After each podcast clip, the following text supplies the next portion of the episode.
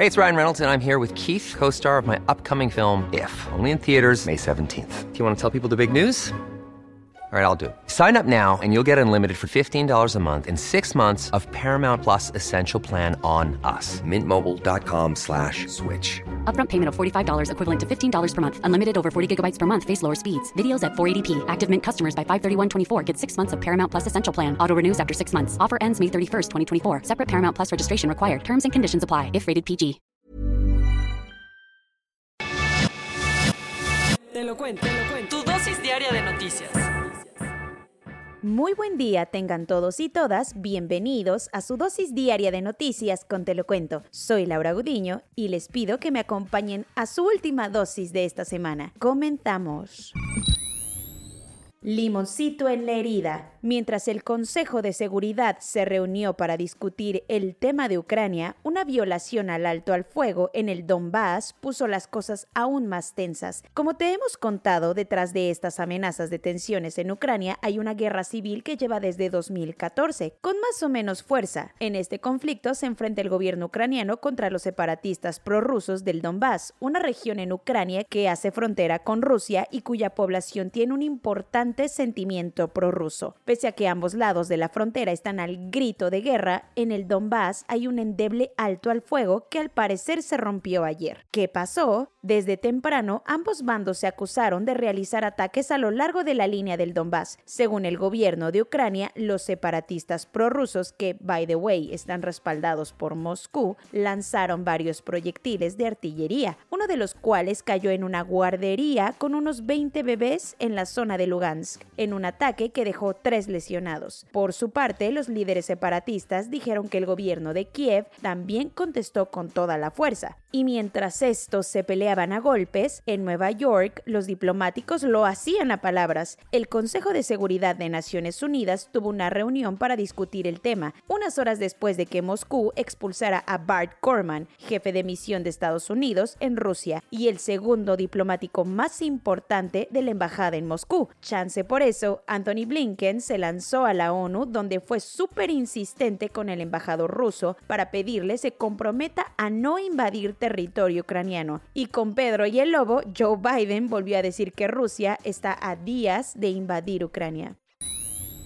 Para esos amigos, el Partido Popular está roto por dentro luego de que el dirigente Pablo Casado y la presidenta de Madrid, Isabel Díaz Ayuso, las cortaron para siempre. Estalló el Partido Popular de España después de que Isabel Díaz Ayuso, presidenta de la Comunidad de Madrid, rompió todos los lazos con la dirigencia de su propio partido, echándole la culpa al dirigente nacional Pablo Casado. Y eso, la líder madrileña está muy molesta porque el Partido Popular la acusa de un contrato medio turbio de 1.5 millones de euros que supuestamente le dio directamente a la empresa de un amigo de su hermano. Díaz Ayuso dijo nunca imaginar que la dirección nacional de mi partido iba a actuar de un modo tan cruel y tan injusto contra mí. Pablo Casado está valorando llevar el tema a los tribunales, mientras este encontronazo pone a Isabel, la figura más carismática de la derecha española, con un pie y medio fuera del Partido Popular. Los que se están frotando las manos son los ultraderechistas de Vox, que quieren capitalizar la ruptura de la derecha tradicional española y en una de esas liderar la formación de gobierno en Castilla y León, región que sigue sin poder formar gobierno.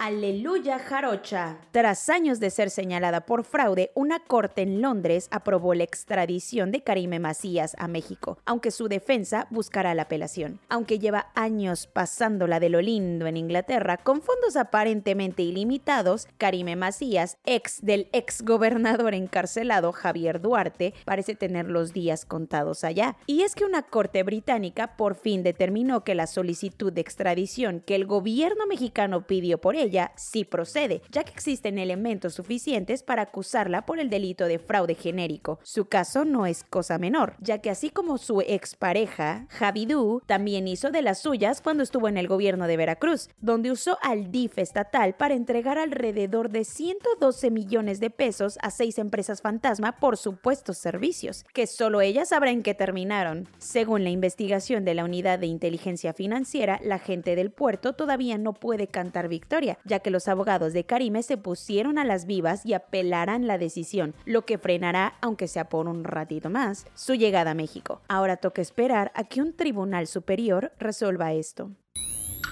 Cuentos cortos. Ni los militares se salvan del coraje de un pueblo abusado y el poblado de Quechultenango Guerrero no es la excepción. Los habitantes retuvieron por casi seis horas a cerca de 50 militares y a unos 12 agentes ministeriales. Todo ocurrió en la madrugada del miércoles y fue para, básicamente, exigirles que los dejen en paz. Según los lugareños, los uniformados llegaron el fin de semana pasado y en su operativo irrumpieron en casas y arrestaron al médico del pueblo por portar un arma. La liberación de las fuerzas Armadas llegó después de que llegaron a un acuerdo con el jefe militar de la zona.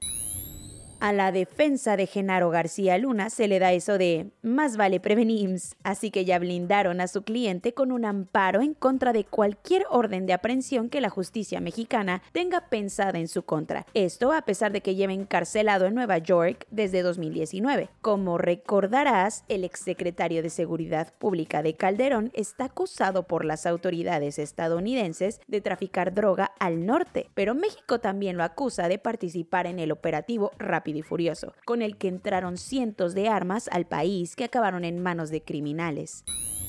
El diamante negro terminó por carbonizarse en su intento por ser gober de Quintana Roo. Según Reforma, Roberto Palazuelos, quien hasta ayer era perfilado por Movimiento Ciudadano para gobernar esta entidad, ya no será el nombre que los naranjas pongan en la boleta para hacerse de las elecciones del próximo junio, después de tantas polémicas que generó su precandidatura. En su lugar suena el nombre del senador morenista José Luis Pech, quien curiosamente subió un video a Twitter diciendo que no apoyará a la candidata de Morena y el verde Mara Lezama. Bueno, ese es el rumor de Círculo Rojo, porque aún falta la confirmación del partido cuando las tropas francesas llegaron a Mali para detener a las insurgencias yihadistas, lo hicieron imaginando que estarían allá por unas semanas, pero terminaron quedándose casi una década. Ahora por fin decidieron iniciar la retirada, Así lo confirmó el mandatario francés Emmanuel Macron, quien no considera esto como una derrota para su país y sus aliados, a pesar de que los grupos armados de la zona ya se apoderaron de casi todo el territorio de Mali, África Occidental, y algunos países aledaños. Eso sí, las tropas occidentales se irán a Nigeria, país vecino, quien creen que puede ordenarse mejor y atacar mejor al yihadismo la ola republicana antiabortista hizo de las suyas en Florida, aprobando la propuesta de ley que prohíbe interrumpir el embarazo después de 15 semanas. Aún así, esta debe pasar por el Senado para que sea una realidad. De momento, en este estado es legal abortar hasta las 24 semanas. Con 78 votos a favor y 39 en contra, el Partido Demócrata insistió en la importancia de darle a las mujeres el derecho a decidir. Cabe destacar que la Suprema Corte está revisando una ley casi igualita en Mississippi además de que el Senado de Arizona aprobó una ley similar a la de Florida. El gobierno de Nicolás Maduro y la oposición venezolana, a.k.a. Plataforma Unitaria de Venezuela, habían iniciado conversaciones en la Ciudad de México desde el pasado 13 de agosto para intentar encontrar una solución a la crisis política y económica. Pero estas pláticas se rompieron porque Maduro se enojó con la extradición a Estados Unidos de Alex Saab, su super amigo del alma, supuesto testaferro y exagente de la DEA. Pero como las cosas siguen fatal para los venezolanos, Estados Unidos, Unión Europea y otros 19 países pidieron urgentemente que se retomen las charlas en Ciudad de México con la promesa de levantar sanciones a los chavistas.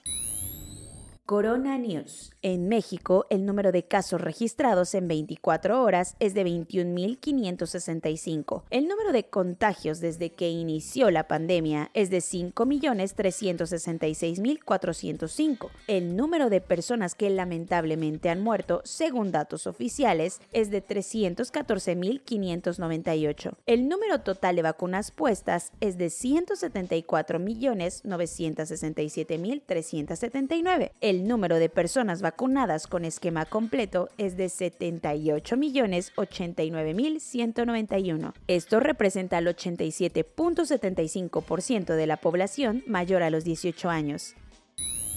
Según las autoridades de Coahuila, el 88% de la población mayor de 14 años ya tiene su vacuna contra el COVID-19.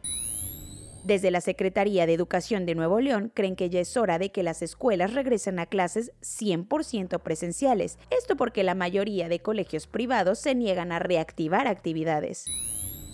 Las muertes por COVID-19 bajaron un 9% en Estados Unidos durante la última semana. Esto a medida que los contagios de Omicron también pierden fuerza.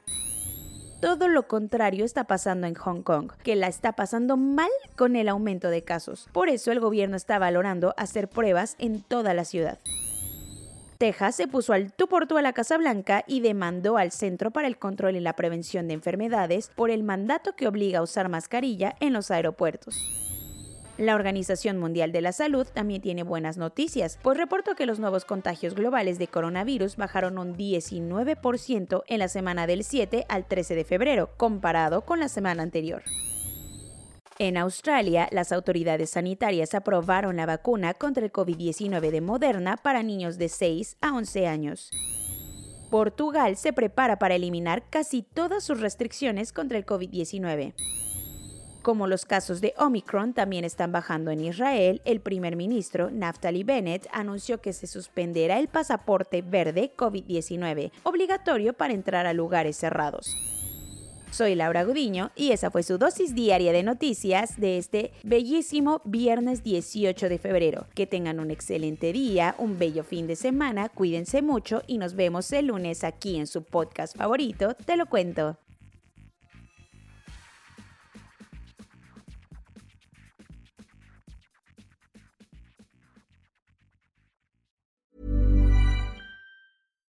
When you make decisions for your company, you look for the no-brainers. And if you have a lot of mailing to do, stamps.com is the ultimate no-brainer. It streamlines your processes to make your business more efficient, which makes you less busy.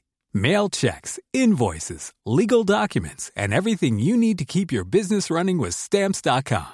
Seamlessly connect with every major marketplace and shopping cart Schedule package pickups and see your cheapest and fastest shipping options from different carriers with rates up to 89% off USPS and UPS rates. And with the stamps.com mobile app, you can take care of mailing and shipping wherever you are. Make the same no-brainer decision as over 1 million other businesses with stamps.com. Sign up with code program for a 4-week trial plus free postage and a free digital scale. No long-term commitments or contracts. That's stamps.com.